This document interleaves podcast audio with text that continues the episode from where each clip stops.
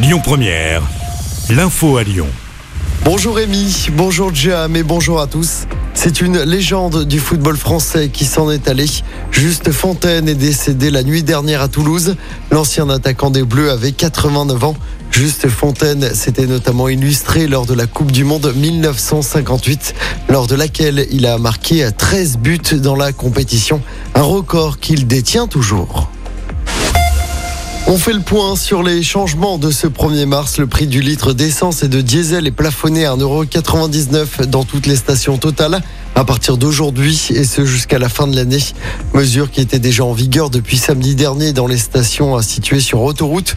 Je rappelle hein, que l'indemnité carburant de 100 euros peut être demandée jusqu'à la fin du mois.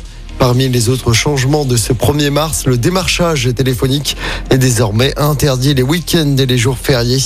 Concernant le tabac, notez que certains paquets de cigarettes dépassent aujourd'hui la barre symbolique des 11 euros. La pire des choses serait de bloquer le pays. Déclaration ce matin d'Olivier Véran. Le porte-parole du gouvernement réagit aux appels à la grève de la semaine prochaine contre la réforme des retraites. Tous les syndicats de la SNCF appellent à une grève reconductible à partir du 7 mars, mardi prochain. Une bonne nouvelle dans l'actualité locale, le théâtre des Célestins a pu rouvrir au public hier soir après l'incendie de lundi après-midi. Aucun dégât majeur n'est à déplorer selon la direction. L'incendie s'était déclaré dans la cage de l'ascenseur du théâtre. Tout le personnel avait été évacué. Notez que l'ascenseur justement qui permet l'accès à la grande salle pour les personnes à mobilité réduite n'est pas encore en état de fonctionner. En sport, en foot, je rappelle la qualification de l'OL pour les demi-finales de la Coupe de France. Victoire 2-1 hier soir contre Grenoble au groupe Ama Stadium. Barcola et Jeffinho ont marqué pour l'OL. Les Lyonnais qui ont tremblé en fin de match en encaissant un but à 15 minutes de la fin.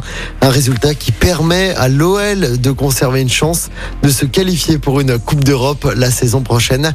Ce soir, suite et fin des quarts de finale de cette Coupe de France avec trois matchs à suivre. Nantes, Lens, Toulouse, Rodez et Marseille, Annecy.